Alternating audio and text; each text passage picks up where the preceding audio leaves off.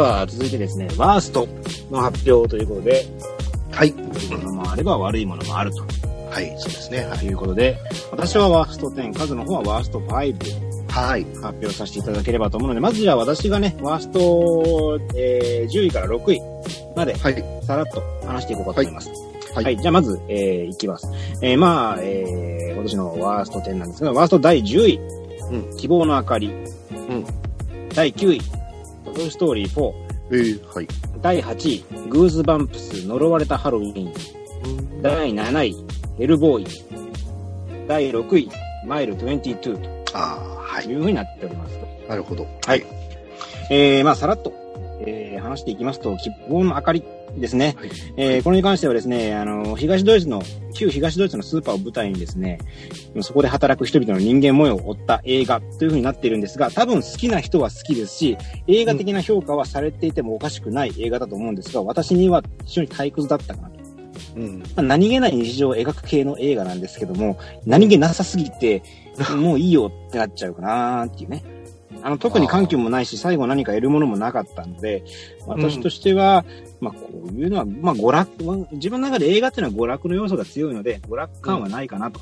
いうことで第10位になりましたが、人によってはね、あの、今年の第1位になってもおかしくない映画だと思います。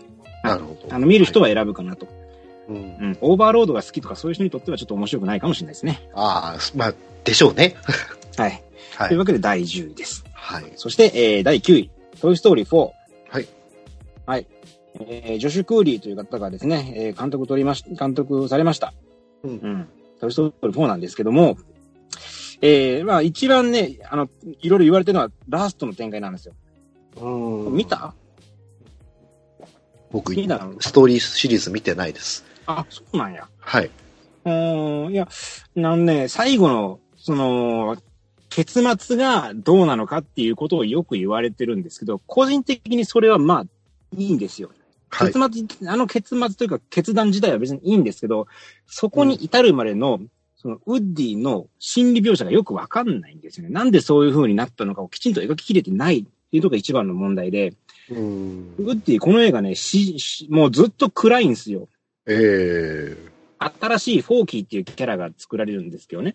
これが、この、えー、おもちゃの持ち主である女の子が、幼稚園か小学校かの授業で作ったフォーク、あフォークスプーンのおもちゃなんですよね。うんで、このスプーンのおもちゃは自分がおもちゃじゃなくてゴミだっつうから、勝手に動き出してどっかにあの逃げようとするんですよ。それをウッディが捕まえて、お前おもちゃなんだからい一緒にいないとダメなんだみたいなこと言うんですけど、うん。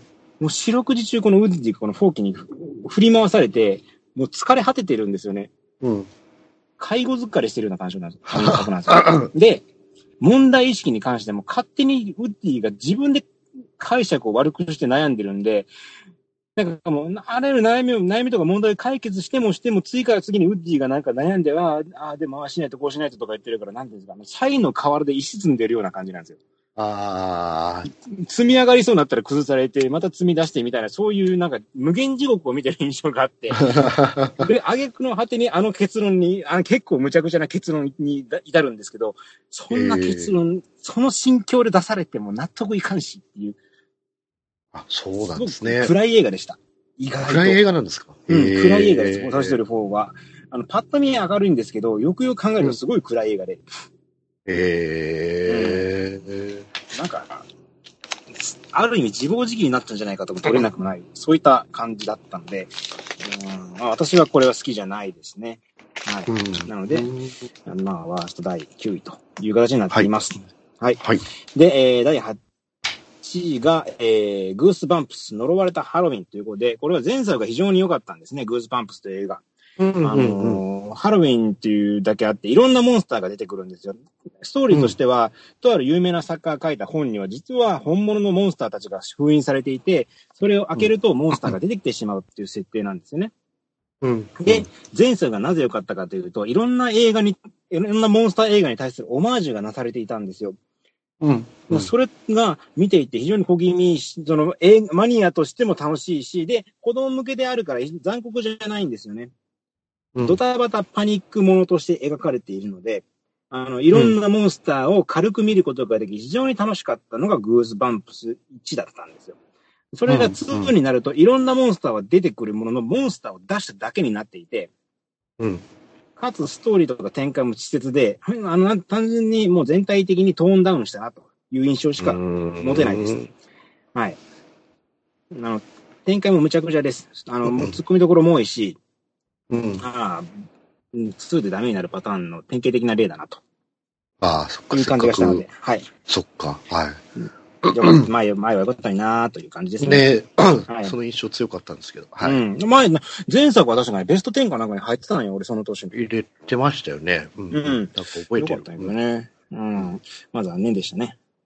なるほど。第はい7位がヘルボーイ。はい。うん。ダメだったんですね。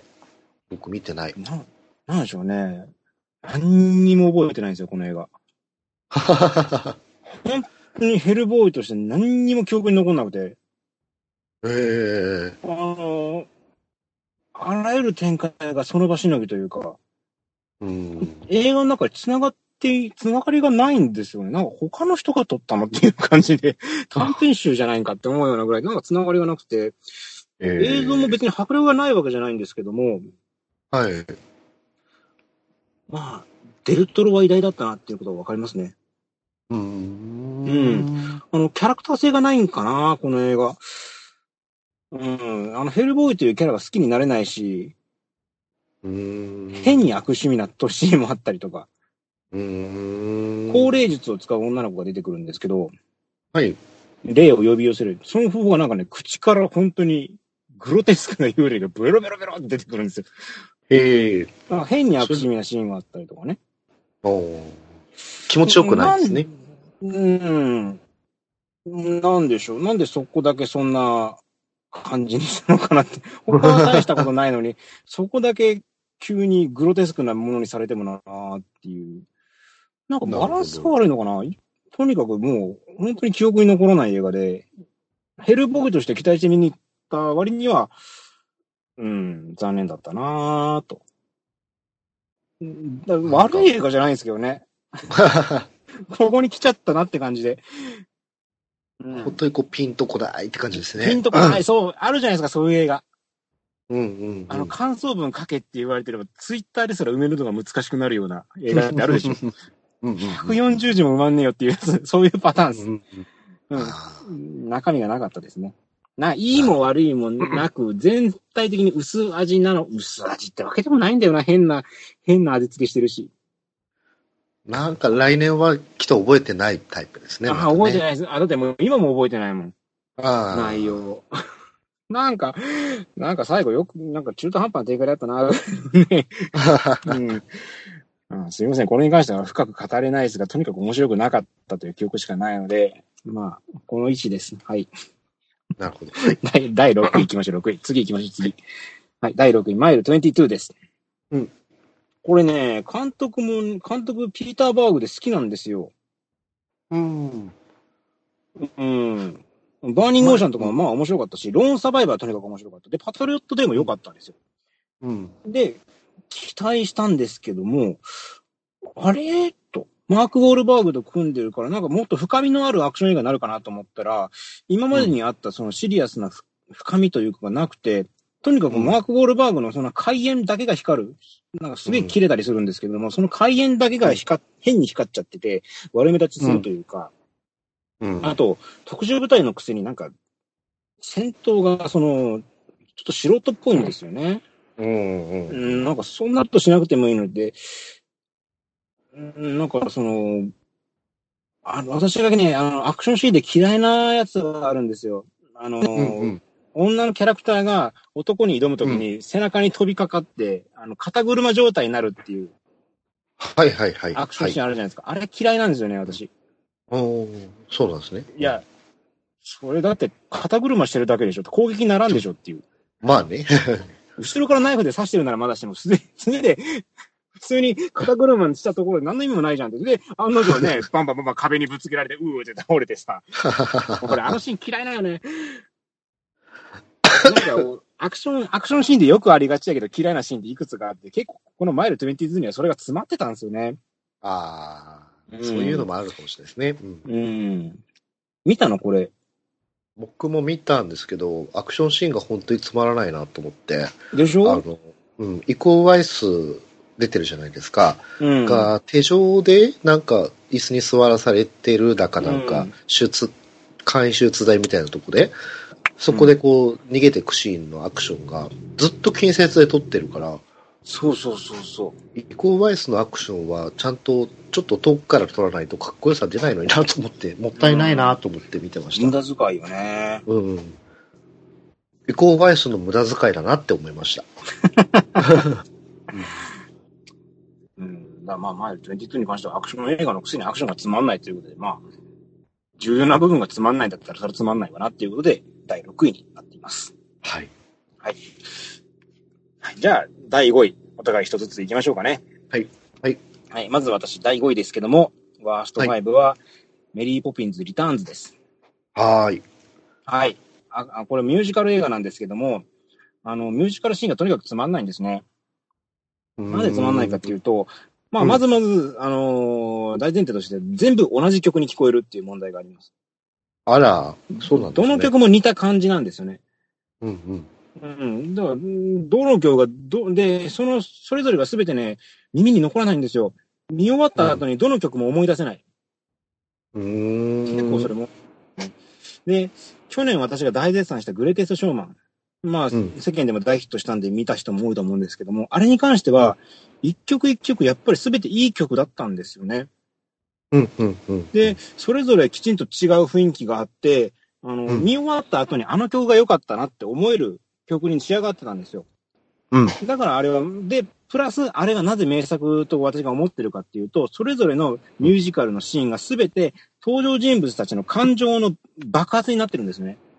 うんうんうん。もうこの感情はもう歌い出さずにはいられないっていうような感情を爆発させるところで歌になってるから、うんうんなんでしょう、ミュージカルとして歌う理由がちゃんとそこにあるんですよ。うん。ただメリー・ポピンズに関してはその理由付けがほとんどないから、うん。ミュージカルシーンもなんで急に歌い出したんだよっていうね。そうか。だから違和感しかないみたいな。そう、違和感しかなくて、そのくせ長いんですよね。131分もあるんですよ。ああ、結構ありますね。ううん。んで、監督、ロブ・マーシャルで、あの、この人はうん何撮った人かっていうと、パイレーツ・オブ・カリビアン命の泉撮ったりとか、イントゥ・ザ・ウッズ撮ったりとかしてる人なんですよね。うん。うん。あと、サヨリ撮ってましたね。うん。なんか、本当に、うん、って感じですね。ああ、まあ、ヒットしたので言えばシカゴかな。シカゴ撮った人でもあるけども。ああ、まうん、うーんって感じなんですよ。あああの人ね、っていうね。はいロブ・マーシャルさんですね。はい。なので、まあ、ミュージカル映画として非常につまらなかったですね。うんうん。あの、もうちょっと歌という、歌を、歌を歌うシーンは本当に、歌とセットとダンスがあれば面白くなるわけじゃないんだぞっていうところを言いたい。難しいとこですね。はいうん気がしたので、ワースト5になりましたとさ。なるほど。はい。えっ、と、私の第ワーストの5位は、えっ、と、バイバストっていう 映画ですね。えっ、と、もう今ネットフリックスとかで配信されてると思うんですけど、確か未公開ゾーンの映画とかで公開された映画なのかな。ちょっと、と、えっ、と、フィリピン、フィリピンかな？フィリピンの、えっ、と、ザ・レイドみたいな映画っていう感じで公開されたやつで、えっ、と、一応制作は XYZ フィルムズなんで、まさにその系統ですよね。うえーそうなんですよ。で、ちょっと期待してたんですけど、まあ、なんかこう、アクションがもうさーっとしててですね。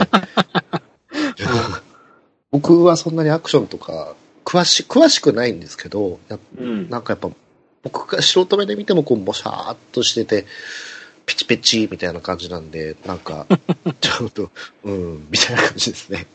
映像が安いとこは別に全然いいんですけど、なんかとにかく、なんか、ゆるい、ゆるいです。本当に。うん。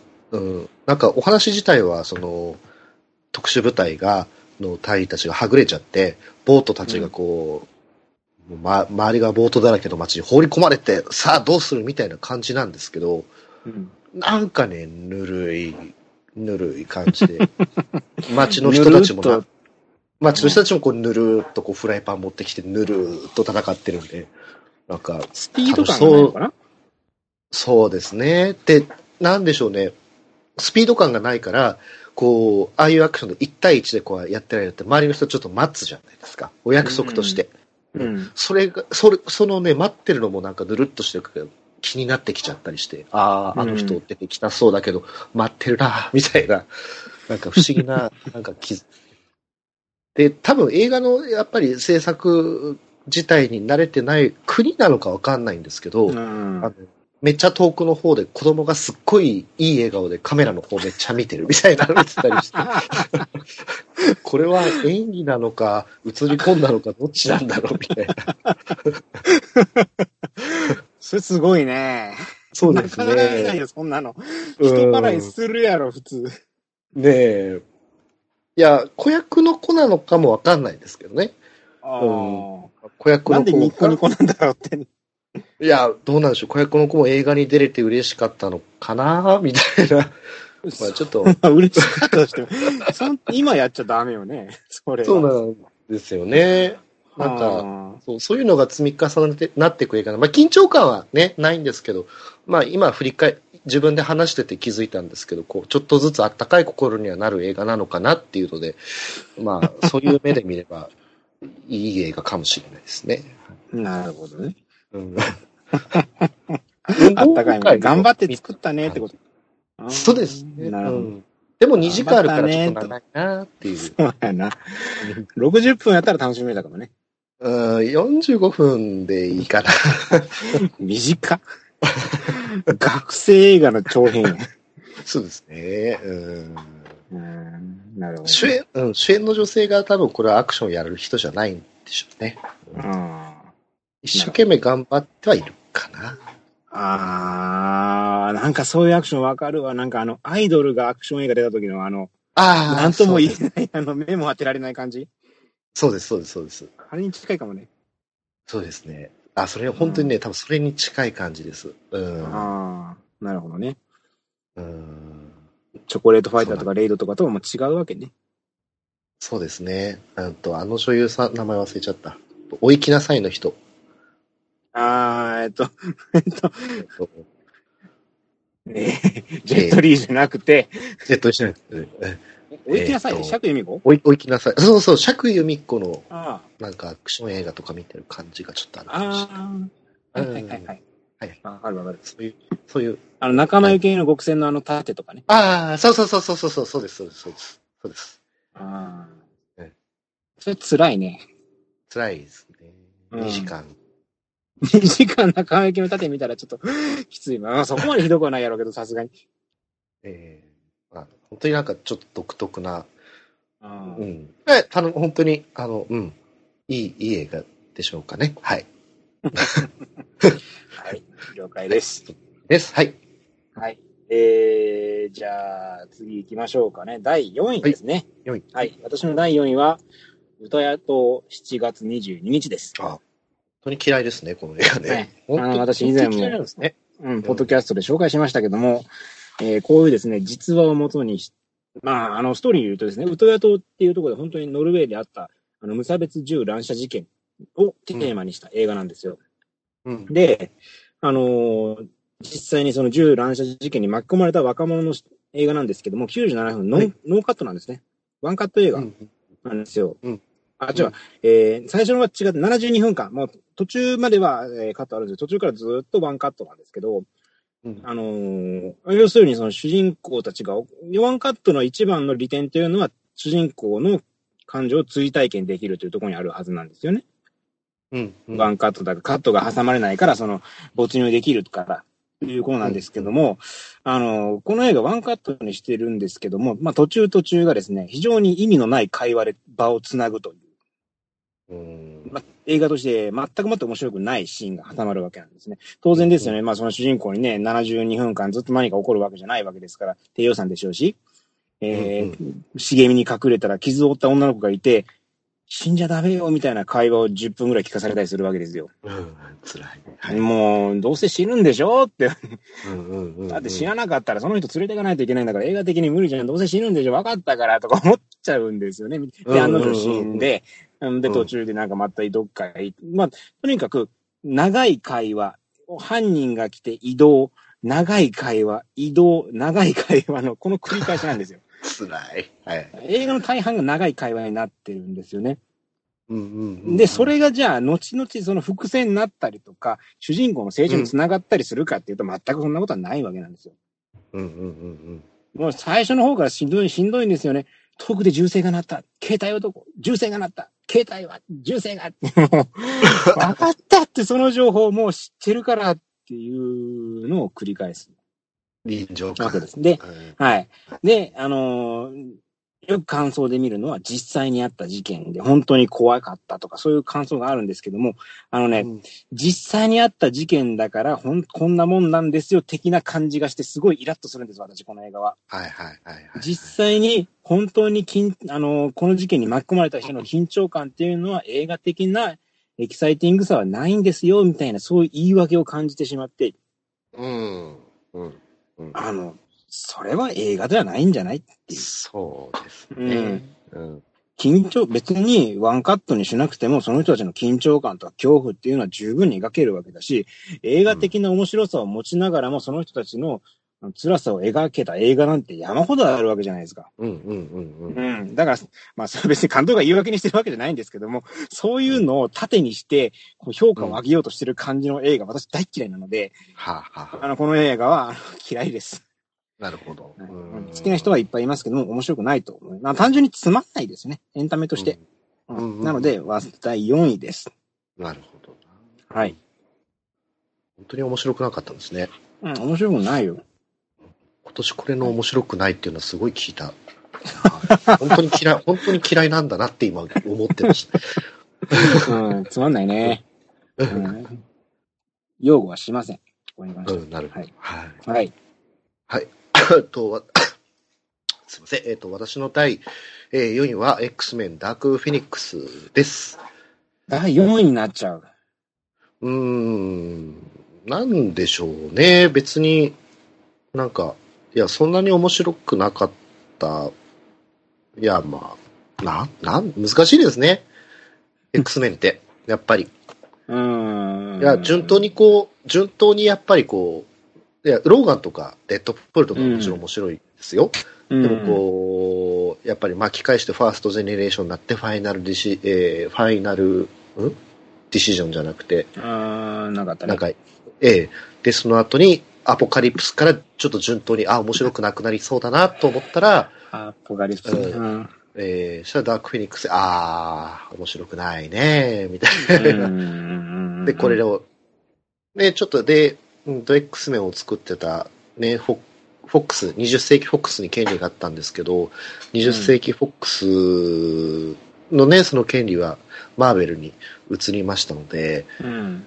うん、あの、今までの僕らが見てた X メンシリーズの今回、本当に最後の作品っていう立ち位置だったんですけど、まあなんか本当に、まあ、らしいっちゃらしいのかな、みたいな。うん。あのーそう。何が面白くないかって言われると、うん。なんなんでしょうね。まあ、あの、X 線シリーズってさ、思うんだけど、ファーストジェネレーションはもう多分、ずば抜けてたやん。面白かったですね。でうんあの印象が強くて、名作感出てるけど、そんなにね、、ワン、ツー、スリー面白かったかって言われたら、うん。別に面白くないよね。面白くはない良かったかって言われたら別に良くないそう。結構なんかみんな X メン2は名作だって言うんですけど、僕 X メン2のこと全然やっぱり何回見ても思い出せないんですよ。うん。俺も別に好きじゃないもん、あれ。最後大統領のとこにタッチシーンとかも、ああ、はい、はいって感じになるし。あったかも。うんうんうんうん。別に俺は面白いと思わんねん。うん。うんワンもつまんなかったし、まあ、ファイナルディシジョンに関しては、まあ、あれ人はまあ過、ぎ感あるし。うんうん。でファーストコンタクトと、その次のやつで、ああ、うまくうまく面白くなったねあファー。ストジェネレーションね。そうそう、あ、ファーストジェネあレーシファーストジェネレーショョンンとフューチャーパスト、フューチャーパストも面白かっそうそうそうた。うん。と、面白かったですね。うん。まあ、ファーストジェネレーションに及ばんけどもっていう感じだったね。でも、ねでも十分に面白くて、まあ、面白いブライアンシンがやればできるじゃんと。そう。と思ったところが、次アポカリプスでしょ？うん。あ、やっぱブライアン・シンガー一本になると苦しいなっていう感じになっていくんでしょうかね。うん。うん。で今回はまたね、あの、サイモン・キンバーグってなんか脚本家の方なんですけど、うんうん。な、うん。なんだろうな。なんかこう、うん。ごめんなさい。なんか言葉にできない面白さがない。言葉にできない面白くなさがある気がします。なんでしょ俺、なんかもう全然覚えてないんよね、これに関してはう。ね。そう、覚えてない。そう、覚えられない。X メンシリーズのね、これ悪いとこですよ。あのー思い出せないっていう。ローガンとか良かったけどね。そう、ローガンとか、デッドプールとか、本当ファーストジェネレーションとか、フューチャーのパストとかは、あれは面白かった、こういう話でこういう話でさ、うんってなるんですけど、その他の X メンの映画、いやー、面白くなかったんだよな、確か。どんな話だったっけわかるわかる。わかるわかる。俺2の敵とかも思い出されへんもなそう、わかん、そう、それ、それなんですよ。うん。ん。うん。それのなんか最たるものが今回のダークフェニックスかなって。うん。うん。確かね、確か、あの、今回、ジェニファー・ローレンスが演じてた、うん、ごめんなさい。あのキャラクター死んだんですよ。ダークフェニックス今回。確か死にましたよね。えーと、ジーン・グレイジェえ違う、ダークフェニックスの、えっと、ジェニファー・ローレンスだから、えっと、あの、青いミスティーク。ミスティーク。そう、ミスティーク死んだでしょ、あ確か。あそうだ確思い出したそうそうだか。それ、もう、このレベルですもん。そうや。そうそうそう。思い出した。そうや。なんで死んだんか忘れたけど。ねえ、なんか、なんか刺さって死んだはず。誰かのなんかで刺さって死んだんですよ。なんかなんかそんな感じ、そんな感じ。うん、わかるわかるわかる。で、いね。結構重要なキャラ死んでんのに全然 こんな感じだもん打な。で、で、多分、あの、ミステイク死んでるから、またマグニートとプロフェッサー X は多分ですよ。多分喧嘩してると思うんですよ。多分ね。うーん。そっからどうなったか、見てのお楽しみみたいな感じでしょうか、ね。なんか最後列車でドンパチやっただけは覚えてる？あー、あー、やってたかも、やってたかも。はい。何でしたっけ、あれ？なんでやってたんだうろう？ん。なんかあれでしょ、なんかなんか宇宙のパワーかなんかを取り込んだジーングレイあを、ジングレイを。うん。なんか巡った戦いじゃなかったっけ？あジーングレイが悪者ダメやったかな？あ、そっかなあ、で、ジーングレイがミステイクを殺したのかな？多分そうかな。だかなうん すごいね。う んえー俺映画館で2000円ぐらい払って見たはずやねんけどな。なんですよね。うん、そうか、そうなっちゃうのか。はい。まあ、侍とかよりはマシだけどな。そう。でもね、侍も。どうでしたっけ？どんな映画でしたっけ？日本に来た話だっけ、あうん。ウルヴァリン侍は俺本当に面白くないと思ってるから、あ。それはじゃあ、あれとローガンが同じ監督っていうのは信じられへんけどね。うんうんうん。うん。そうですね。まあうん、そうよね。X メンシリーズだからそんな名作、うん、ファーストジェネレーションとフューチャーパストとローガンだけじゃねえのって思うよね。3分の1は面白いんですよ。うん。そっか、そう考え、まあ、そう。まあ、9本中3本そうやな。3分の1面白いな。うん。やっぱブライアン・シンガーが絡み、ブライアン・シンガーが手を離すと、面白くなくなるっていう。あ不遇、不遇なシリーズですよね。でも、アポカリスプもブライアン・シンガーよ。そうです。だから、ブライアン・シンガーが関わり始めると、やっぱ様子がおかしくなってくる。ああ、そっか。確かにそっか。マシュー・ボーンの良さをちょっと下げて、さらに下げちゃったわけか。そう。前、多分フューチャーのパスターマのマシュー・ボーンが考えてた三部作の最後の話だったから、うん。なるほどね。まだこう、やっぱ残りがで食ってたんでしょうね。うん、この人なんで映画撮れてんの？ユージャルサスペクツがあったからじゃないの？この人が映画撮れてんのって。ですそれ以ね。外大したの撮ってないやろ、だって。もう、そしてなんかやっぱ干されちゃったみたいですうね。ん。ボヘミアン・ラブソディだってね、途中で降板しちゃってるし。それで、うん。こう、そうですね、フィルムグラフィーを見ると、ユージュアルサスペクツ以外は本当にパッとしないですね。うん申し訳ないけど。うんスタートレックネメシス撮ってる。そうなん？うん、みたい。あ、違った。ごめんなさい。嘘でした。すいません。うん。うんっていう。ごめんなさい。なんか、そうん、そんな、ね、そんな、ちょっとそんな、そんなワーストでしたね。はい。はい。了解です。じゃあ次3位行きましょうか。はい。はい。気を取り直してワースト第3位です。はい。えー私の第3位、チャイルドプレイト。はいはい。これは、ちょっえと、ー後で話しましょうか。にしまネしょうか。タバレになるけど、後で話そうですねはい、じゃあ、カズの第3位お願いします。え、私の第3位は、えっ、と、貞子です。はい。えっ、と、リングシリーズの貞子ですね。で、これ確か、本編でやったのかな？で、本やったや編で。ね、褒めよう褒めようと思って苦しくて、なんかそんな回だったと思うんですけど、うんいや、おいいところもありました。本当に。あの、うんい今っぽい、あの、気持ち悪さがある映画でもあったし、そこは僕すごい褒めたいんですけど、うんまあやっぱり、最後のですね、あの、崖、崖っていうかなんか水辺付近でですね、なんか岩をどうこうみたいなところはやっぱりこうちょっと、クスクスクスってなっちゃうかな、みたいな。ああ、ちょっとそうなんや。うんちょ、ちょっと、やっぱなんか、半笑いになっちゃうところはどうしてもある映画かなっていう。んうん。そうですね。はい。安い。うん、やっぱり、え変なセリフも多かったし、うん。こんな感じでしょうかね。はい。まあ、なんでしょう、別に、驚きもないかな、第3位でも。そうでしょうねっていう感じがしますね。はい。もう一度面白いリングシリーズ見たいなっていう感じでしょうか。ああ、はい。確かにね。うん。じゃあ、第2位行きましょうか。はい。はい。えー私のワースト2位は、はい。マーチネの終わりに。ああ。これも紹介しましたね、本編でね。そうですね。うんはい。あの、大人の皮をかぶった JK 映画です。大人の映画の皮をかぶった JK 映画ですね。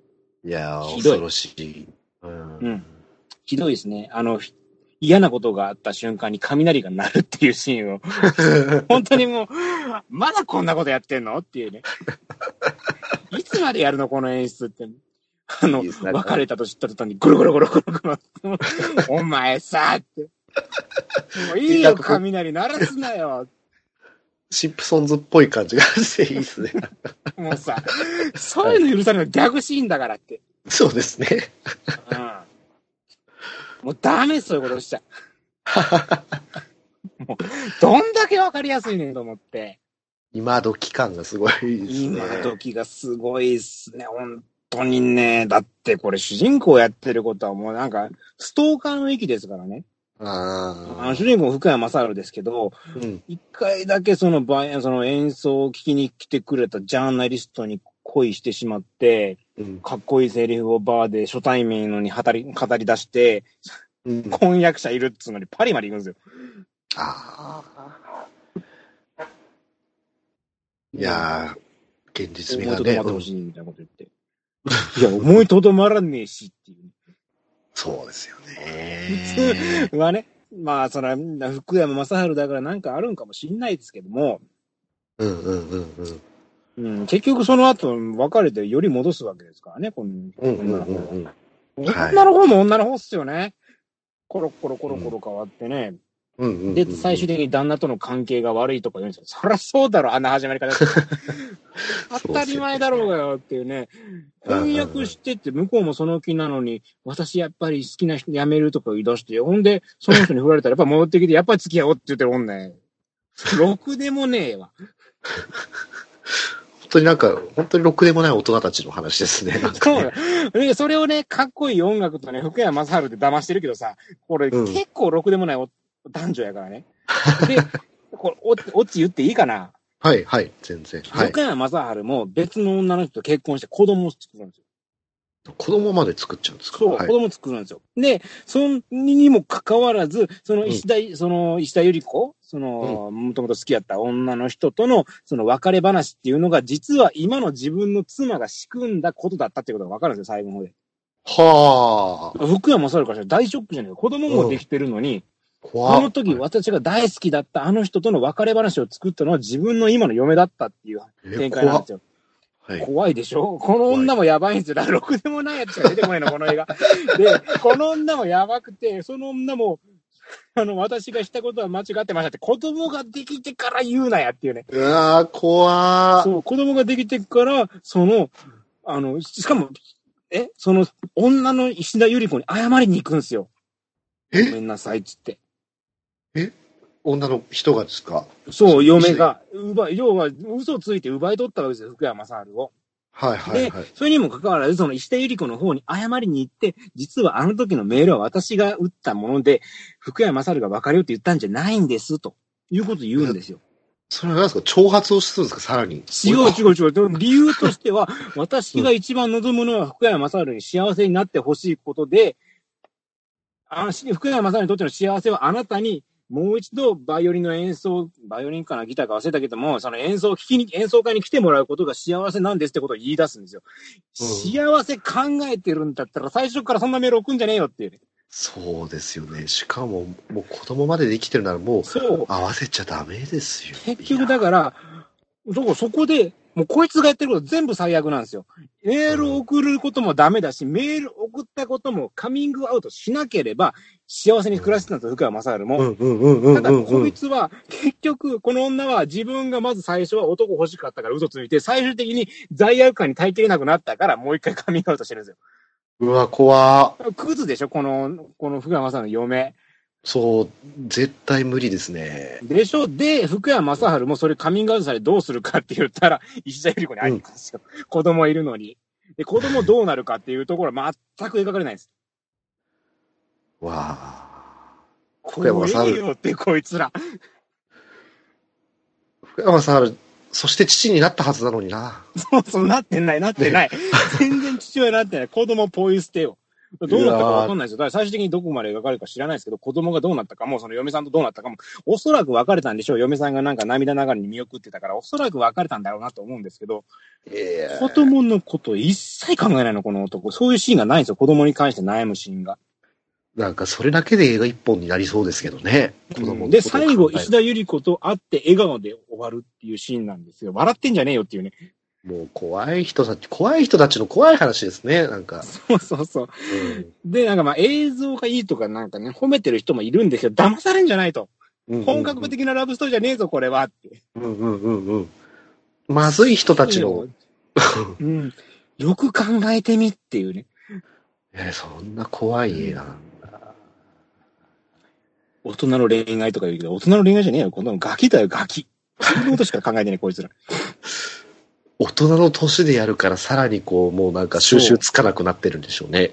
で、今言った3人全員やばいでしょ。福山雅治も石田ゆり子も、その、福山雅治とその嫁さんもみんなやばいでしょ。やばい。うん。福山雅治はもう自分のことしか考えてないし、嫁さんに関してはもう婚約者振り回しまくってさ、挙句の果てに離婚して、向こうが悪いみたいなこと言い出すし、嫁さんに関してはもう、もう自分勝手でしょ？自そうですね分のことしか考えてないくせに、あうん。の、あの、夫の幸せが一番なのっていうふうな。もうやばい奴らしか出てこないんで、それをね、大人の、大人のラブストーリーと美しい映像と音楽でごまかしてる。いやー、綺麗な放送紙で包んでるけど、中身ぐっちゃぐちゃですからね。そうですね。うん。いやー、ちょっと。いや、すごい映画。これはマジですごい映画でした。見たくなりますね。見て、見て、見て。うん。すげえよ、この映画。マチネの終わりに。うん。マチネの終わりにマジでね、と、いやー、ほんと途中何回、あ、ここで終わりだなと思ってほっとしたことが、その裏切る映画でした。あ、まだ続くんだ。全然終わってくれないんですね、本当ね。そうそう、だって、すごい展開がまだまだ続くんだもん。うん。これはすげえよ、本当に。はい。というわけで、第2位と。第2位。はい。はい。えー、じゃあ、私の第2位は、えーお待たせしました。私もチャイルドプレイです。はい。いああ、広いね。これはね。や、うーん、本当にそうですね。なんか、しゅんさんがこう紹介してるときに、いや、そうなんですね、みたいな感じで聞いてましたけど、見た瞬間にもう僕多分しゅんさん以上にブチ切れてました。なんだこれ、この、と思って。本当に。はい。多分、カズチャイルドプレイ好きでしょ。好きですよ、僕は。はい。うん。好きな人ほどあれ見たら引くよね。引きましたね。なん、なんでそんな、なんでしょうね。なんでこんな退化したんですかね、リメイクして。すごいよね。うん。まず、だって、設定がさ、向こうだって、今までは悪魔、悪悪霊が乗り移ってたわけでしょ？はいはいはい。今回、プログラミングでしょ？ただの。そうなんですよね。うん。うん。まあ、プログラミングで人殺せるようにしましたっていうストーリーだからさ。うん。まあ、ターミネーター100ですのしょぼい版か。まあ、まあ、そう、そういうことですね。そういうことですね。うん。うん。そうだな。ターミネーターと同じ話だよな。そうよね。そうですね。はい。うん。俺知らなかったけど、チャッキーの声、マーク・ハミルなのね。や、そうなんですよ。無駄遣いすぎるやろ。そう。声はね、確かに良かった。悪悪くはないと思うん。う。うん。いや、でもヤフー映画の紹介見てるけどさ、チャイルドプレイ、秀逸な現代アレンジに少年との友情も、ジュブナイルホラーの終作が誕生って書いてある。ほんとさ、あの、ジュブナイル感を出してるんですよ。ジュブナイル感はすごいあるんですけど、わかるわかる。ね全然違うでしょっていう。いやこの二人が友達になってた瞬間ないからねっていう。うん。お互い疑心暗鬼、最初の方だけよね。そう。本当に本当に最初の方だけ。しかも、なんでしょうね、このチャイルドプレイっていう話は、もともと、その、可愛い人形に悪霊が取り付いて、で、お母さんお父さんとかがびっくりするようなとんでもない言葉を吐き捨てるっていうのがやっぱ面白さじゃないですか。うんそれがこう、裏切り、見る側の裏切りになっている。うんうん。この映画のチャイルドプレイシリーズっていうのはもう、それをさらにこう拡大して拡大して拡大してっていうのをしてきたシリーズだから、うんうんあの、チャッキーの人形は、もう、奥さん、自分のか元恋人を、もうまで人形にして、あの、人形、本当に人形の夫婦になって、で、人形同士なのにセックスして子供をチャッキーまで作っちゃいましたみたいな、もう、もう頭おかしいんじゃねえか、バカじゃねえかみたいな大会をどんどんどんどんやって。見てる側をこうね、引きつけてきた作品なのに、うん。あの、いや、これは古典のフランケンシュタインの物語をベースにしてみたいなこと言い始めるから、バカにしてんのかなみたいな。そんなこと言ってんのこいつ。この監督。いや、明らかに、あ明らかにでもこれもうそういう、そうじゃないですか。フランケンシュタインのまあね話じゃないですか、。これ。うんねチャイルドプレイで古典に立ち返るほど、愚かなことはないんだぞって思って。わかるわかる。そういう、そういう作品じゃねえよっていうね。そうなんですよ。で、でしかもそのね、本当にこの、そのテクノロジーを操って、操るチャッキーが、あの、AI を操って AI 積んでる車をちょっと操作して殺しましたみたいな、もう本当にクソクソほどつまんない。あれ。わかる。チャッキーが全然手下さないじゃないですか。事故でババアが死んだだけじゃないですか、あんなの。うん。ねホラー映画見てて事故でババアが死ぬ瞬間、誰が見たいんだって話ですよ。そうだよねうん。わかる。あの、ね俺言ってたやん、あの、多分前の本編でも話したけどさ、あの、首がでっかいなんか着ぐるみに入った男がし 殺されるシーン。そうそうそうそう。あのシーンで見れるセンスのなさ。あのね、血がなんかもう、ピルピルピルピルみたいな。そうそう首から違う。なんで首繋がってんだよ、だからろ。つってあのでっかい顔が取れたら首もない展開が面白いんだろっていう。そう。で、ギャーっていうのが、そうね。そうそう。で、うんいさっきが首の中から首も顔も登場したら、それは最高じゃんって。や、もうさ、さいそれは最高ですよ。うん。例えば、そ例えばクリスマスとかにそれをプレゼントとか言って子供たちに投げつけるぐらい、露悪的なチャッキーが見たいのよ。そうみたいですよ。そしたらなんか蓋開けたらなんかね、首のちょっと、あ端っこから血がちょろちょろちょろ、うんみたいな。なんだお前、わびさびかこの野郎みたいなね、本当に。う んあと、言ってしまえばさ、このチャイルドプレイさ、スイッチオフにしたら全部終わるんでしょ？確かにそうなんですよね。充電電池切れたら終わる。うん。前、前作はさ、あの、スイッチがオフなってんのに喋ったっていうあの怖いシーンがあったわけやんか。これ、アップルにリリースされてたわけやのに、今回、ただの AI のプログラミングの違い、ミスというか、プログラミング書き換えられてるだけやねんから、スイッチパッてオフにしたら全部終わるわけやん、この話。あともう、もし嫌いだったらね、頑張ってもう閉じ込めとけば多分3日後ぐらいには話終わるんですよ。そうそうそうそう。うんうん頑張あって閉何動いてんの、こいつ。うーんと、なんでしょうね。単三、単単一電池どうやって4本さ、うん。さ、よくわかんない途上国のさ、劣悪な環境で作られた人形がさ、人殺せるほどのバージを得るわけ。やっぱスーパー、ススーパーハッカーさんがこう、リミッターを解除したんじゃないですか？いや、マジ意味わかんない。最後の、あのさ、俺前も言ったけどさ、あのさ、復活するシーンやん。復活するシーン？その一回さ、死んだかなんかでさ、その後なんかマニアかなんかのやつが復活させるやん。あ生き返るやんはいはいはいはい、ありました、ありました、ありましさた。ああ。うん。俺、あれの時も言ってたけど、あのシーンは絶対にパワーアップせなあかんねんて。うんうんうんうんうん。何か新しいことできるようにならなあかんのに、確かに。のリトライやん。そうですね。うん。何がおもろいねん。スイッチ戻りました、みたいな感じですもんね。そうそう。例えばさ、あの、もともとはなかったけども、その他の機械を操れる機械、あの機械を操る力がここで宿ったとか、設定ならまだよかった。うんうんうん、うん。だから最初から他の機械も動かせますよみたいな設定や、あうんのそういう人形やったから、うんうん。いや、じゃあ何のために一回、一回死んでんっていう。本当に、何なんかあれですよね。ちょっと、あこれで映画終わったのかなっていう、あ安易な引っ掛けですよね。うん。何にもドキドキしないしうん。この映画で一番面白かったのはポスターや。ポスター？あポスターでトイストーリーをバカにしてるポスターやったんや、これ。ああ、そうですね。うんうんううん、うん。ん。あれが一番面白かった。確かに。面白面白かったと。そうですね。僕、バカにしてるなって思ったのが、このチャイルドプレイを見てて、あの、悪魔の生贄2を、その悪ガキたちがゲラゲラ見て笑ってるじゃないですか。うん。それの下りがあってからの、あの、ババア、ババアを事故に殺すとかさ、あの、うん最後の方でお母さん、お母さんでしたっけ？お母さんの首を吊って殺そうとするとか、なんかあったじゃないですか。あったあった。悪魔の生贄2をゲラゲラ笑っといて、そんなつまんない殺し方をする映画になんか、ね、どううん。なんだそんなね、つまんない殺し方する映画に笑われたくないわ。そう、笑われたくないんですよ、本当に。うん。うん。好きなのかバカにしてるのかわかんないな。ね、いや、まあ好きでやってるんだとは思うんですけど、好きなら好きでもっと、チャイルドプレイの中にもその答え、好きなりの答え入れれるし、バカにしてるんだったらそれは普通にムカつくし、みたいな。とりあえずどっちに転んでもムカつくみたいな。うんうん。ちょっとね、もっとブレインデッドとか100回ぐらい見直してから挑んでこいって感じよね。そうですね。殺し方がまずダメすぎる。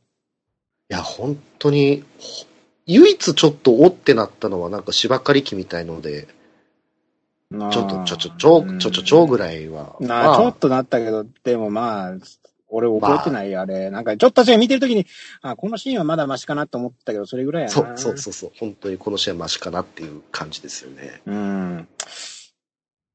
本当に全体的に、もうなんつうのかな、包丁で刺しとけいいってもんじゃねえぞっていう。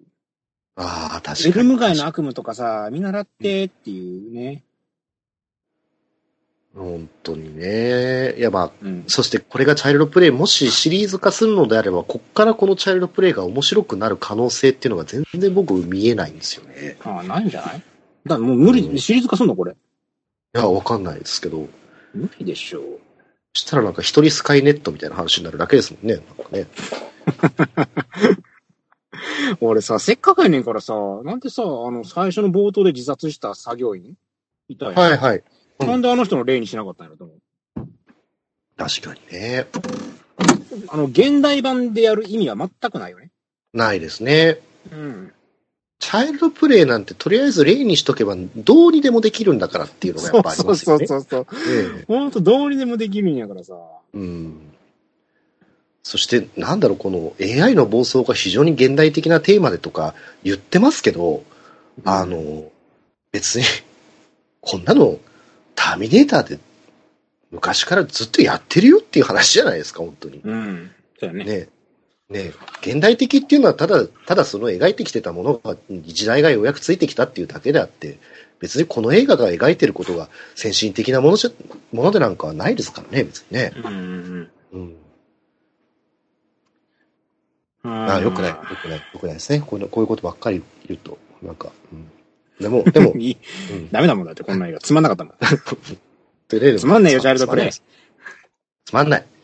本当に。まあ、期待はしてなかったけどね。んそうですねもんでしょうという感じでしたね。本当にまあ、つまんないだろうなと思った映画がつまんなかったと、それだけの話ですね。え、あの、元のチャイルドプレイシリーズも今継続してますけど、そっちは今、チャッキーが20体ぐらい増えたんで、そっちの方が絶対面白いです。はい。そうだね。そっちの方が見たいね。絶対面白いでしょ。ドローン飛ばしちゃっける絶対こっちの方がいい。そうです。増えるんですか？ら。はい。うん。ええ。はいはい。じゃあ、ワースト1位行きましょうか。はい。はい。もう、ほんとね、栄えある、えー、2019年のワースト1位。私は、はい。デスショットです。デスショット。皆さん知らないでしょう、デスショット。ブルース・ウィリスかなんかのあでした。そうなんですよ。監督、ブライアン・ A・ ミラ誰だよっていう。かの有名な、そうですね。えーええかのね、オフィサーダウンとか、コードネームプリンスとか、デッドシティ2055とかを取った人なんですけども、あえブルース・ウィリスこの人好きですね。よく出てますね。この人の映画に。仲いいんでしょうね。そうなんであのですすね。ね、このデスショット、あまあ、ちょっとストーリーからまずお話をさせていただきましょうかね。はいはい。あの、まず主人公なんですけども、主人公ブルース・ウィリスじゃありません。うん。え、ーそうなんですか？えはい、フランク・グリロっていう人なんですけども、ああ、はい、あのはい。ーこの人が主人公でして、えー、あそう、アベンジャーズ出てるじゃん。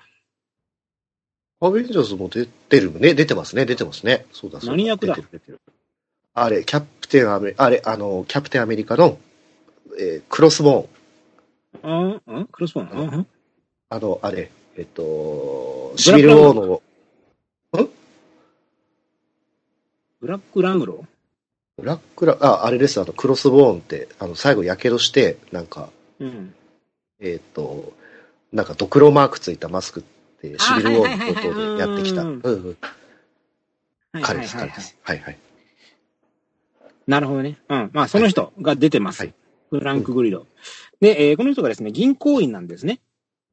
うんで、ある日銀行強盗が来ます。で、銀行強盗はですね、警備員をですね、主人公の目の前で射殺して、えーうん大金を強奪して逃げていってしまうんですね。ではい、まあ、すうんなんか普通に周到な計画かなんかを、周到な計画とか言う割には別に大したことをしてないんですけども、単純にやってきて警備員を撃ち殺して金を奪って逃げただけなんですけど、あの、FBI がなぜかですね、内部に、あの、共犯者がいるんじゃないかって言い出すわけですよ。うんうんうんうん。なぜか フランク・グリルが疑われるんですよ。理由ないんですよ。うん。で、フランク・グリル疑われたから、でもまあ、潔白だから潔白ですって言ったらいいじゃないですか。単純にうん FBI が家に来てちょっと話を聞いただけなんですけど、私、俺疑われてるって何しだすかっていうと、真犯人探そうとするんですよ。おー、銀行員すごいですね。ィブだね。アクティブだね、はい君。つって。なんで、この人ね、目の前で、その、警備員が射殺されたことがトラウマになってるんですよね。はあそれによはってなんかその苦しめられたりしてるんですけど、うんそんな怖い犯人を探そうというふうにするわけなんですよね。で、えー隣に住む元警官の出ますブルース・ウィリスに助けを依頼するんですよ。うんうん。ちょっとうんあのーどうしたらいいかなみたいなこと言うんですけど、あの、別に大した助けにならないですね、ブルース・ウィリスは。ブルース・ウィリスは基本的にこの冒頭のちょっとアドバイスをするシーンと最後のちょっとした中あの銃撃シーンでしか出てこないので、この映画。あの、ブルース・ウィリスは基本的に客寄せパンダです。えーパンフレットに顔を出すためだけの存在なので、映画にはほとんどう出てきませんわ。はい。で、その後ですね、このフランク・グリロがですね、その、敵のアジトを探そうとするんですよ。うんうんうんうん。そもそもなんアジアジトがあるのかどうかもわかんないですけど、アジトを探すんですけど、うん見つけるんですね。アジトを発見するんですよ。なんで発見できたか。勘です。ああ。直感力。あのはい。適当に車走らせてる。車かなバイクを忘れたけど、走らせたら、なんかピタッと止まるんですよ。なんか怪しい。だかええ。らそこがアジトなんです。ドクタースすげえ はいはいはい。すげえと思って。すごいですね。で、その後なんかね、犯人を捕まえようとしたりとか、逃走劇とかなんかうだうだとやるんですけども、はい。あのー なんかそこにね、なぜかあの、妻と娘が誘拐されたりするんですよ。うんうんうんうん。うん。あの別にほっときゃいいのにね。銀行強盗の人もね、この人のこと。別にほっときゃいいのになんか身元が割れてとか、なんか誘拐するんだったら本人殺せばいい話なのに、まあ誘拐するんですよ。で、その娘が糖尿病で薬切れるとやばいっていう変なタイムリミットが出てくるんですよ。あらららら、映画にはいはい。うん 急にそんな話が出てくるんですよ。うんうんうんあ、そうでしたかと。うん。へえーと思ってね。で、最後ね、しあのーなんでか知らないですけど、うん その、人質の受け渡し場所が市街地のなんか公園みたいなところなんですよ。ええ、目立つ。そはいんなのを目立つ場所でやるっていうね。で、あの女そこでね、銃撃しし始めるんですよね。銃撃ち出すんですよ。うんお前もうそれ銀行強盗うんぬん感じじゃなくて、それだけで逮捕やでっていうね。うんうんうんうん。捕まえたくないか。ら主人公をね、その、なんか、なんとかしようとしたんじゃないのっていう。ど、どうでもよくなっちゃったんですかね。もう本当に警官とか撃ち殺したりするし、で、そこに、いやあの、ショットガン持ったブルース・ウィリスがやってきて、最後美味しいとこ持っていくっていう映画なんですよ。うわー面白そうだな隅から隅まで意味がわかんない。本当に。もう、どこ撮ってもこの映画は何を一体やりたいんだっていう。えー、そんなにやばいんですか。あのね、もうすっからかんなんですよ、この映画。あの、ブルース・ウィリスで客寄せして適当なアクションポンポンポンと付け加えて、はい、おしまいっていう映画なんですね、この映画。うんうんうんうんうんうん。あの、まあ、なんでしょうね。あのー中身がないというのはこのことかと。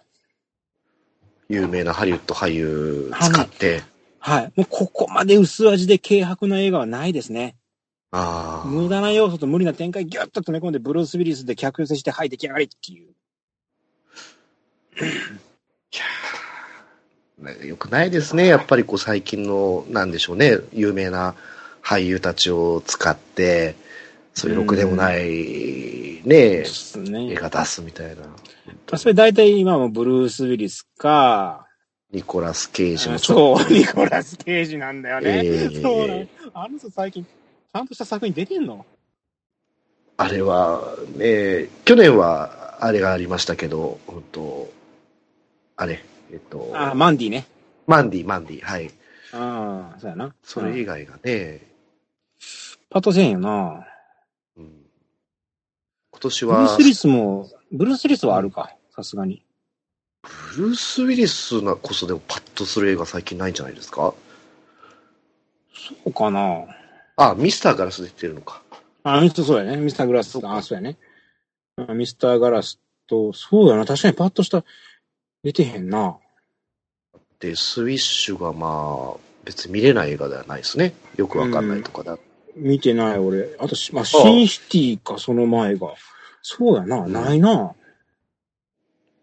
あレッドとかはまあ人気でしたね。そう、まあ、うん。最近ダメですね、やっ。ぱ。ルーパー以来、ルーパーとかエクスペンダブルズ以来な、そうやな。パッとせえへんな。うん。この人もあれか。もう、何でもいいから出て金稼いでるパターンか。ルモードにあるかもしれないですね。ああ、そうなんか。まあ、昔からいろんな作品出る人ではあったけどね。うんうんうん。なんかまあ、選んで出てるような感じはなかったけども、確かに。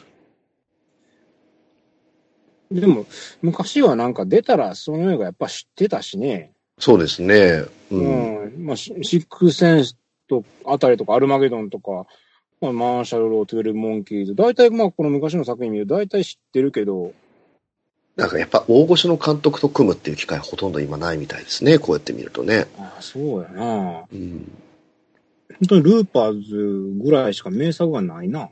そうですね。まあ、デス・ウィッシュとかイーライ・ロスと一緒に撮ってるやつだから、まあまあ面白かったですけど面、白いかな。あ、そう。うん。あの、ストレートのアクション。あ、そうなんや。うーん。まあ、ミスターガラスか。そんなもんやな。ミスターガラスぐらいやな。ミスターガラスはまあ面白かった。そうですね。うん。うん。ああ、ブルース・ウィリスもそういう感じになったかな。まあ、ニコラス・ケイジよりはマシか。うん。エクスペンダブルズクビになりましたしね。あれ、本当なんかな？痛いですよ。本当に出てこないし。うん。うーん。まあ、本当に、まあ、とりあえず、うんデスショットは、あのデスデスショットウィッシュと間違えてみたんよ、俺。はいはい。ああ、そう、そういうことだったんですね。そう。そういうこともあって、びっくりしたの。ああ。つまんないってね、思っちゃうんだよね。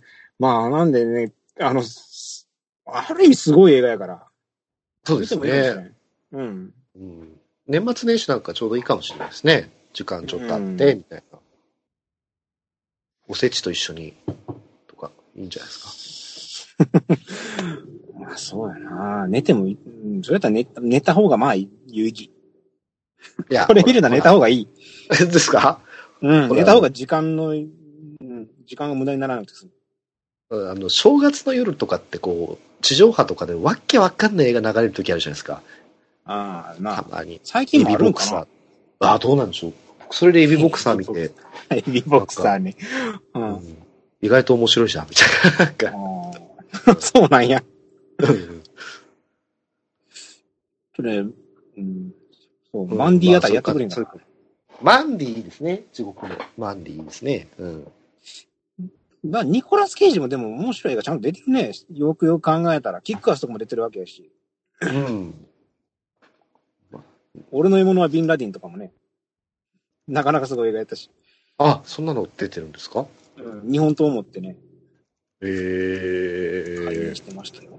なるほど。まあでもまあ昔のね、そのフェイスオフとかコンエアの時とかと比べたらやっぱりまあね。はい。微妙なのかもしれんけど。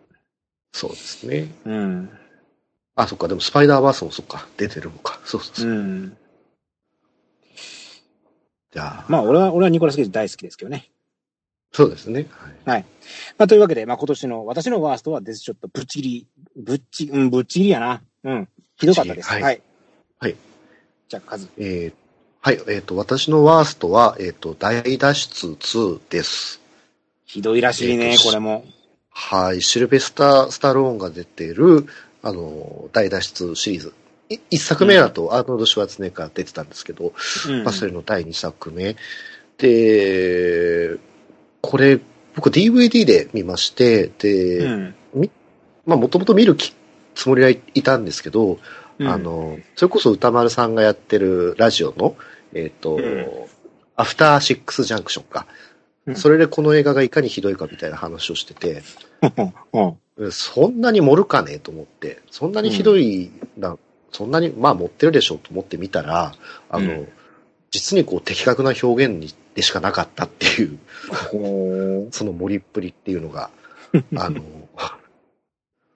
本当に、まあちょっと多分それを聞いてもらうのが一番なんですけど、うそれを聞いた後にこの映画を見ると、あの、あ、本当にお話のその通りだってなるんで、うん。あの、すごい、あ本当に、あの、資料の盆踊り並みに面白くないです。そんなに？うん、僕はほん、いや、本当面白くないですよ。本当に面白くないんだもん。資料の盆踊り並みってそれ、ギネス級やで。そうですね。でもこれギネス級に面白くはないですよ。そんなに、うん。えすげえな、それ。えそこまでつまらないがなかなかないで。そうですね。ただ、なんかやっぱ資料の盆踊りとかに似てるところは、ちゃんとこう、突っ込みどころが面白いんですよ。この大脱出2は。うん。うんなるほど。そう。あの、それこそ、なん、これ、刑刑務所から出られない話じゃないですか。うん刑務所から出られなくて、それをどう脱出していくかっていう話なんですけど、うんえっ、と、まあ、今回大脱出は、スタローンが率いるチームの、えっ、と、一人が、また刑務所に潜入して、うん。なんか、なんでしょう、世界中のなんか核を、核も発射できるとか、核装置とかにもハッキングできるスーパーシステムみたいな、はい、ある、あって、それの情報を持ってる人は刑務所に入ってるんで、うんと、その人を守るみたいな、守るんだか、その人から情報を聞き出すんだかなんかで、うん。スタローンのそのチームの人が入るんですよ。うん。でそしたらそこはもう最新のハイテクノロジーのすごい刑務所で、うん。刑務所なんですけど、あの、なんていうの、ご褒美タイムみたいのがあるんですよ、その刑務所が。うん。そのご褒美タイムっていうのは、あの、ランダムに囚人が一人一対一で選ばれて、その囚人同士がこう、突然こう殴り合って勝った方が、その、ご褒美部屋に行けるみたいな。うん。うん。まあもう荒くれ者どもが集まってる、最新鋭だけど薄汚い刑務所ですよ。もう体中にタトゥー入って筋肉マッチョなね。うん。で、その極楽部屋っていうのは、こう、勝ったか、視野に勝つと上からこう降りてくるんですけど、うんと、真っ白、部屋がね部屋、が降りてくるんですよ。で、その部屋がもう真っ白い、なんかこう、うん。真っ白い部屋で、あうんの、椅子、椅子がちょーんって置いてあって、テーブルもちょーんと置いてあって、うん、で、ちょっとちっちゃめの本棚が備え付けられてる綺麗な部屋なんですよ。うん、で、その買った楽れ者はその部屋に入って、約2時間読書ができるってい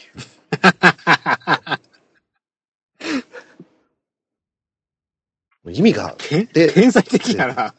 そうなんですよ。で、勝った囚人はもう、いやー、もう、入ってって、ちょこんとした椅子に座って、静かにこう、読書して、荒くれ者が。荒くれ者がさっきまで殴り合いをしてたのに。殴り合いをしてたの。殴り合いのご褒美は読書なんです。もう、いかれ、いかれてるんですよ、この映画、本当に。すごいね、でもね、それ。え面白そうじゃないの本当なんですよ、これ。うん。いや、勝ったらですよ。勝ったらなんか缶ビールの一本を支給されるとかさ、なんかうんちょっと女の子を引き連れてどんちゃん詐欺とかっぽいじゃないですか。あの、綺麗、綺麗な部屋でちょこんと本を読めるっていう、静かな環境で本を読めるっていう、非常にこう、なんとも言い難い感じですよね。すごいね。その発想はないよね。ない、ないですね。うんキ。ャラクター性むちゃくちゃやもんな。そうなんですよ。作ってる側もどうしてそれがご褒美になると思ったのかよくわからないんですよね。だってよくかけたら、そいつら2時間ゆっくりしたとこで本読むために殴り合いすんやろそうです、そうです。ランダムに選ばれて。なんか場合によってはあれですよ。荒くれ者たちもなんか、で、で荒くれ者たちが普段過ごしてるフロアっていうのが、あの、結構自由そうなんですよ、本当に。うん。あの、窓とかは別にないんですけど、あの、うん結構別になんか普通に、普通に本当にみんなおしゃべりしてて、なんか座って、なんか、なんか、なんだ、床に座って、ウェーイみたいな感じで話してる人もいるし、すごい。いなんか住みやすそうではあるんですよね。なるほどね。うん。別になんか不潔感はないし、最新テクノロジーだから。んご飯もなんかみんなそれなりに食べてるし、うん。で、なんか気まぐれになんかたまに部屋に帰った瞬間電気ショック流されたりするんですけど、それもそれもなんか映画見てる感じでは別にルールはないみたいで、ね。うん、なんかランダムみたいなんだよ、そこのソロッケ読めるのな、ランダム多すぎひんか。な。そうなんですよ。なんか、なんか理由がないんですよね。ね、うん。で、普段楽しそうにしてるのに、ランダムに選ばれて、なんか静かな環境に、まあ、行ける。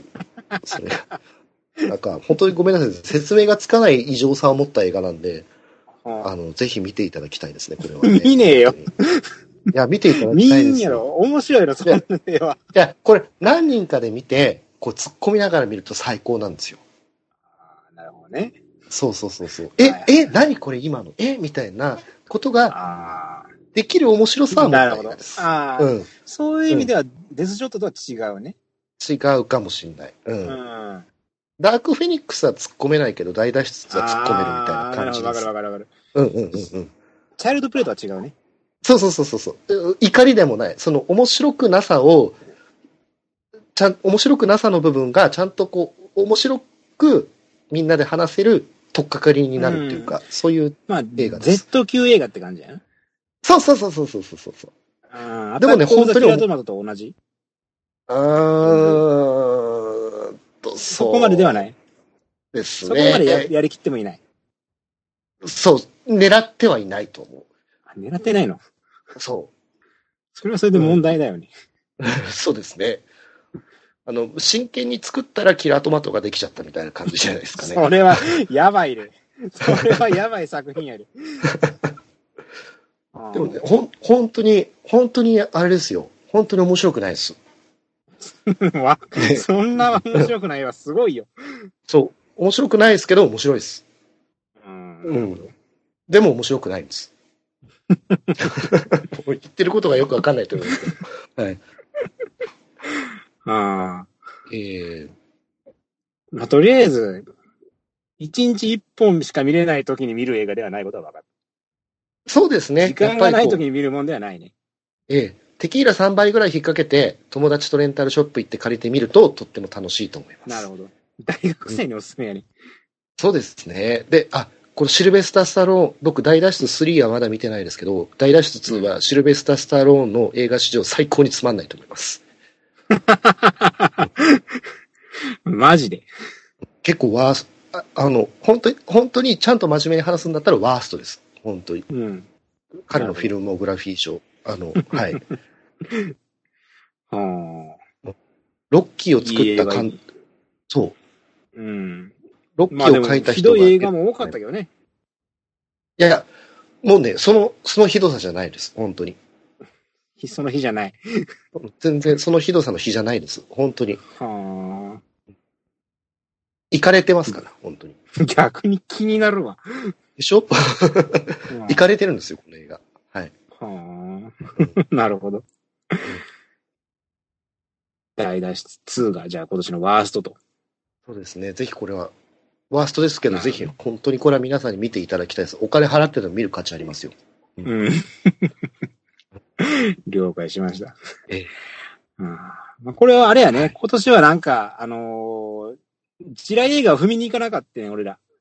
そうですね。なんかそのね、言われてこう JK 映画を見に行くとかもなかったから、うん、うん順当にちょっと見に行って本当に面白くなかったような 映画が揃った感じだね。そうですね。深い作品が揃ったかな。確かに。当たりや根性で見に行ってないですからね、別に。うん。うん。おもし期待してちゃんと見に行ってつまんなかったわけやから、本当になんか、害もあるというか、そうですね。なんか、うん。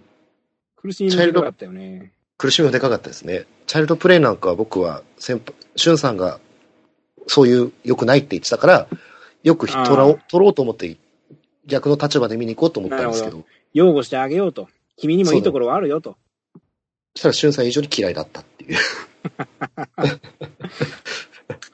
うん。俺、マチネの終わりにもさ、なんかうんみんながいいいいとか美しいとか言うから見に行ったんよ。おーいい映画として見に行ったんですね。そうそうそう。いや、俺もだから、どうせつまんねえだろうなって思いながら見に行ったわけじゃないよ、あれだって。おーうん。だから傷はでかいよね。傷は深いよ。本当に。ななんか、本当にお話を聞いてる限り、まっとうに生きてる人が一人も出てこない映画だなと思いましたう。ん、本当にね。でもそれでもまっとうに生きてるふりをしてるから、立ちが悪いよね。怖い。しかもまっとうに生きてる人人のような取り方をしてるから、さらに立ちが悪いよね。あれですか？なんかあの、クリーピー偽りの隣人の加賀谷照之が3人いるみたいなあー そうだね。そんな感じかもしれんね。怖いですね。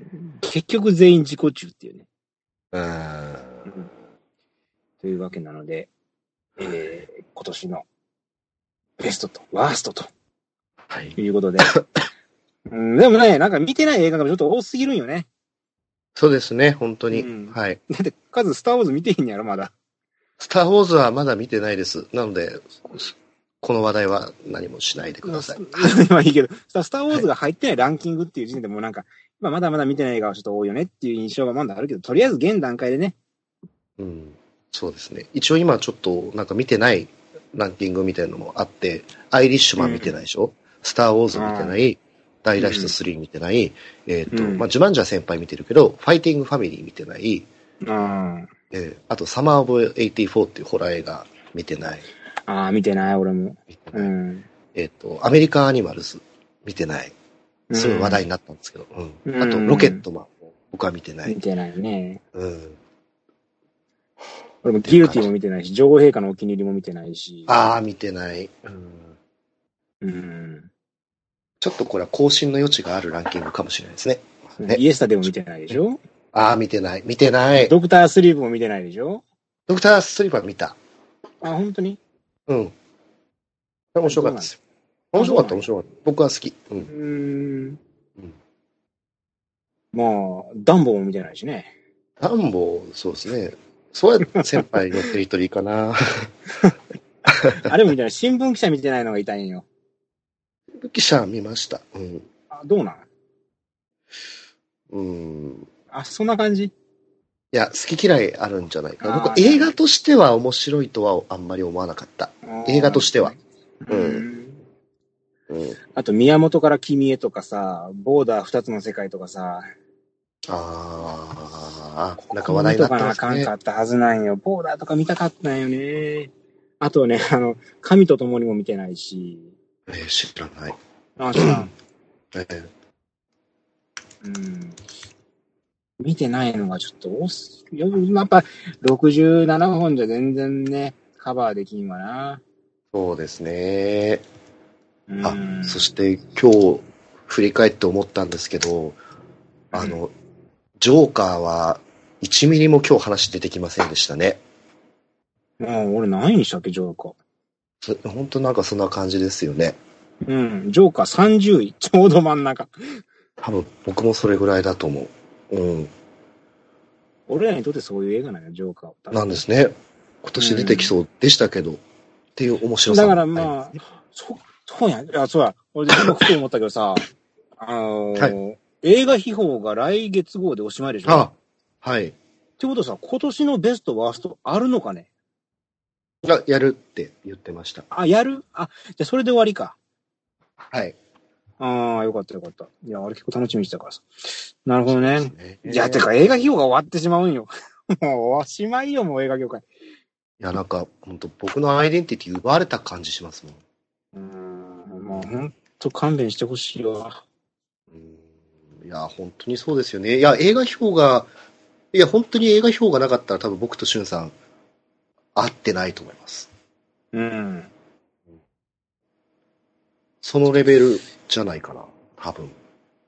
いや、マジでね、ちょっと、今年最後にすんげえ衝撃が来たなって感じでね。そうですね。えー、休、休館みたいな。ちょっと信じ、たくない2ヶ月ぐらいで復活してくれたよね。本当ですよね。なんか、あれですよね。クラウドファンディングとかやってくれたら全然お金払えますもん。確かに。うん、今までありがとうですよ。うん。うんまあ、なんで、だから映画費、言おうとしたのは映画費用のランキングとかやったら多分、ジョーカー入ってくるんかなと思ああ、なるほど、なるほどですね。う。うん。入ってくる気がする。はい。多分まあ映画費用のランキングに入ってくるのは、まあ、ジョーカー、アベンジャーズ、スパイダーマン、えー、うんワンサーポンタイミングハリウッド。はい、そうですね。まあ、このあたりじゃない？入ってくるなら。そうですあの何。入ってくるかな人よは多分入らんよな。はい。いや、どうだ、入んないかな。うん。あの、見てる人が少なそう。ああ。ジョン・ウィックじゃあもう一個入るかな。かな。見ようか。うーん、どうやろね。うん。徒歩の一本に、えあ、ごめんなさい。何入るんでしょうね。うん。特報には大脱出入るんじゃない？あいや、なんかターミネーターニューフェイト入りそうと思って。ああ、入りそう、入りそう。うん、ええうん、入るね。えあんな、そそこまで悪くはないけど、俺かっこよかったと思うけどな、あれは。えうん。僕も嫌いじゃないですけど。うん。うん。でも忘れ去られたクリードとかはもう多分話題にも上がらないもんな。クリード、そうですね。クリードこそ、うん。アクアマン入るんじゃない？あそこ、アクアマン先輩上位の方ですもんね。うん、アクアマンは多分評価高かったし。うん。僕ちょっとダメだったんですよ、アクアマン。あ、本当に？うん、乗れなかった。好きだったな。え何が入ってくるの？まあ、うーん。だろうな。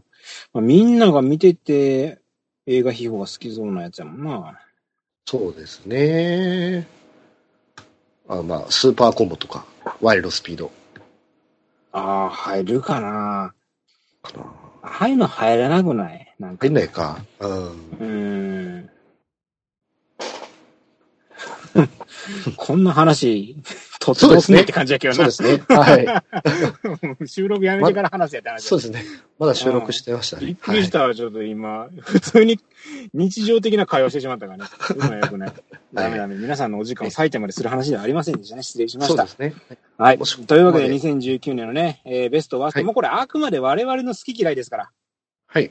ね。あのーいい映画か悪い映画かを話してるわけではなくて、本当に個人的に楽しかったか楽しくなかったかということなので、あの、目くじを立てないでくださいね。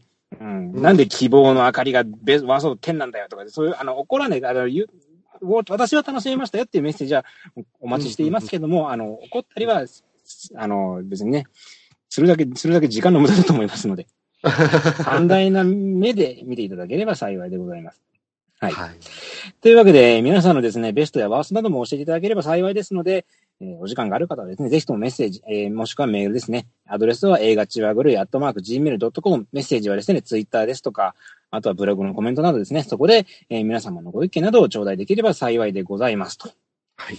はい。というところで、えー2019年も終わりということで、来年もですね、えーマイペースに更新をさせていただければと思いますので、えー、細々ではありますが続けていきますので、何卒お付き合いいただければ幸いでございます。